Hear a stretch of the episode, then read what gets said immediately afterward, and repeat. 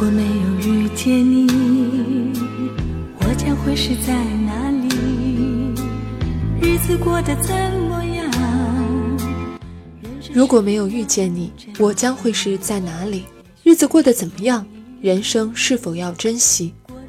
一直被拿来比较的夏洛特烦恼和港囧表面上看起来都在讲一个故事那就是寻找初恋。但实际上真是如此吗？我们本期就来说说看。我是冰糖。你现在收听的是冰糖电影。按照惯例，我们还是先来看大家在各个平台的留言。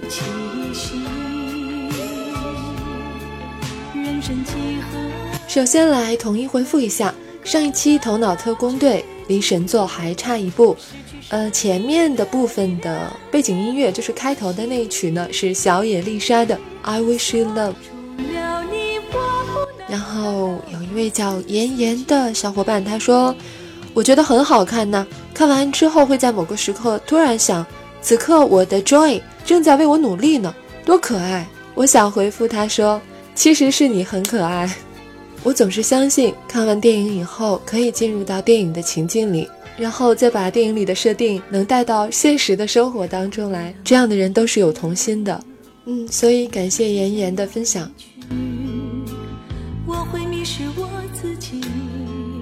关于《头脑特工队》这部电影，为什么票房不是那么理想？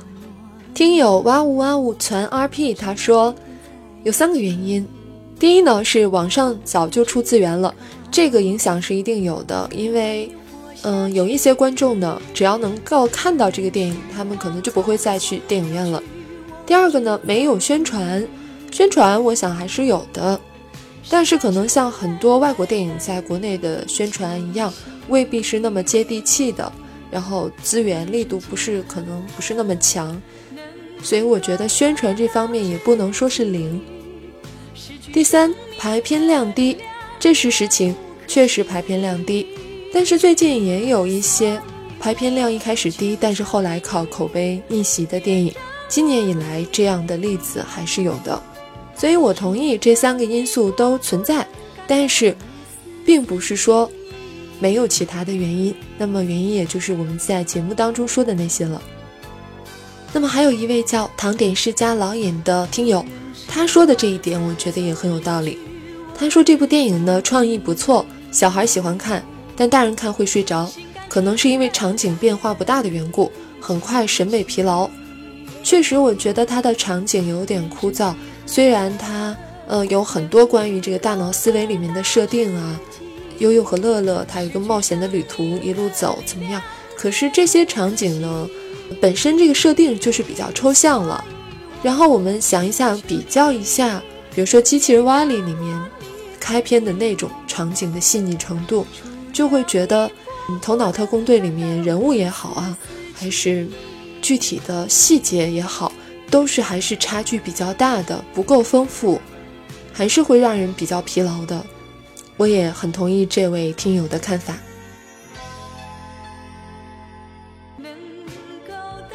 如果你也想给节目留言呢？如果有什么关于电影的话想对冰糖说呢？请添加我们的微博或者是微信公众账号“冰糖电影”留言给我。下面我们就进入本期的正题。这次的影评呢是来自于公众账号“衡山搓澡泥”。关于《夏洛特烦恼》的影评已经很多了。讨论也很多，但是我看到他这篇文的时候，还是眼前一亮，角度和别人很不同，我很喜欢，希望你们也喜欢。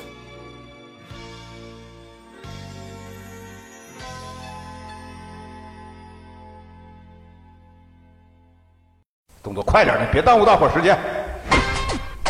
一直以来，我都是在虚度光阴。如果一觉醒来，发现自己回到高中课堂。在我梦里，我还能让你把我给欺负了？这梦钻爽！在整个教育史上，从来没有发生过这么恶劣的事件。燃烧吧，我的青春！别闹了，媳妇！现在美国总统是不是奥巴马？英姿飒爽，我会对你负责任的。雄鸡中，飞上枝头。干疯狂！那小爷就陪你们再多耍会儿。大春，我真嫉妒你，啊，能像个傻逼似的活着。这叫什么话？什么叫像？曾梦想仗剑走天涯，世界的繁华。咸鱼就算翻身了，也还是咸鱼。一个八零后失败人生的样本，被包装的如此岁月静好，现实安稳。难怪，难怪，难怪，我们这么爱这部电影。连着几天，朋友圈里天天被《夏洛特烦恼》刷屏啊刷屏，于是抱着看神作的心态去刷了个完场。是的，我得承认，这是部很用心也很搞笑的片子。即使沈腾和马丽的年龄感明显与故事所要求的年龄有极大差距，但是演技弥补了这种违和。有过话剧、舞台剧底子的演员，在大屏幕上几乎就从来没有怂过。就连来自台湾的李立群老师。也活脱脱是大陆九十年代中学校长的范儿，只是，这只是一部标准的娱乐电影啊！说好的神作呢？回家的路上，我一直在努力琢磨，这部片子为什么能够封神？是哪里触动了人们柔软的心灵？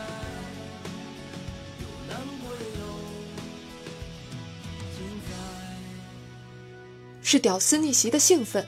原来现在流行的是穿后杀仇家，是践踏女神的快感。原来那些年我们一起追过的秋香是个绿茶婊，石榴姐才是真爱。是恶搞明星的欢乐，让香港的刘天王用粤语歌颂东北的乡村爱情。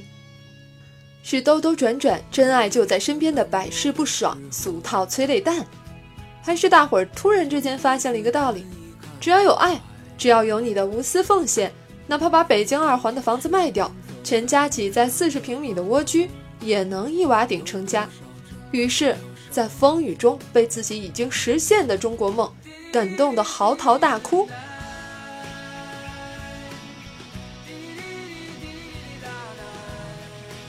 直到在第二天上班的公交车上，我发现自己脑子里一直在环绕着“来吧，来吧，相约酒吧”的旋律时。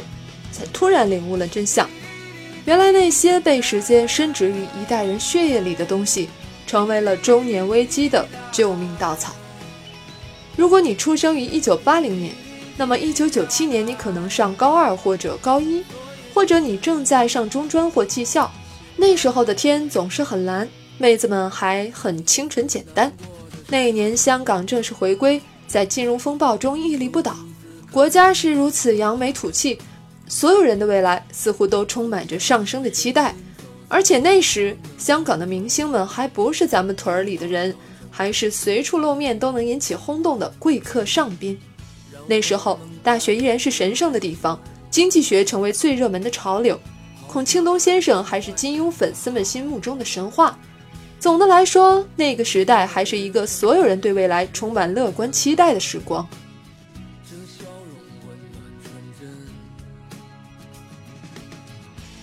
如果你出生于一九八零年，那么到了今天，你也许听过这么一个段子：当我们读小学的时候，读大学不要钱；我们要读大学的时候，读小学不要钱；我们还没工作的时候，工作是分配的；我们可以工作的时候，撞得头破血流才勉强找份饿不死人的工作；当我们不能挣钱的时候，房子是分配的；当我们能挣钱的时候，却发现房子已经买不起了。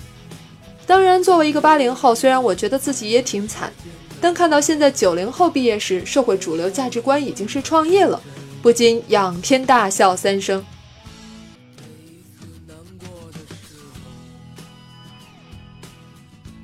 如果时光倒流二十年，你还会不会选择跟我在一起？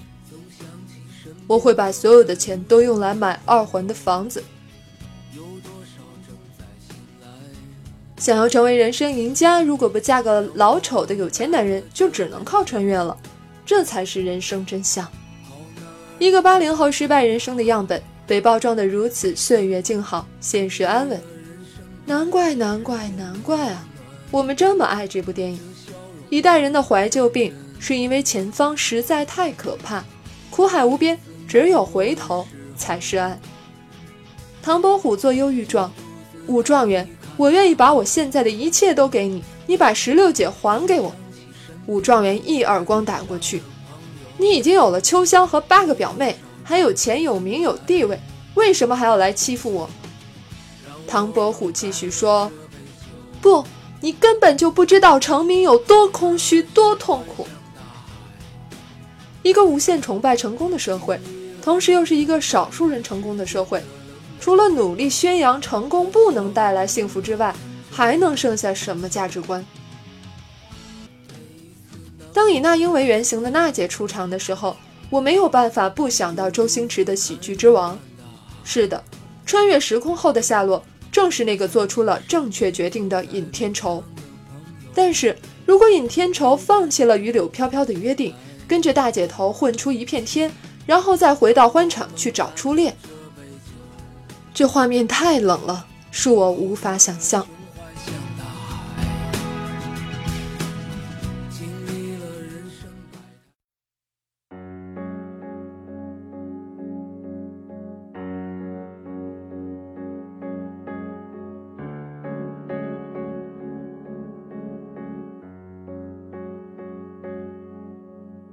真情像草原广阔，层层风雨不能阻隔，总有云开日出时候，万丈阳光照耀你我。